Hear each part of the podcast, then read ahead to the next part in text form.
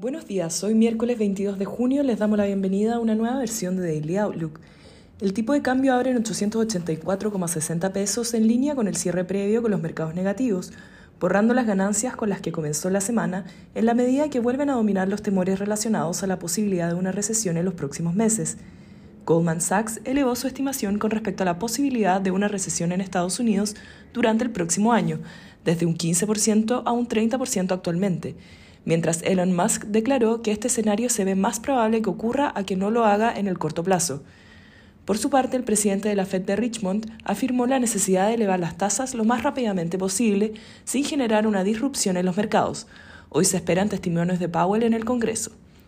El Eurostock 50 cae 1,54% y en Estados Unidos los índices operan a la baja, S&P 0,50% y Nasdaq 0,08%.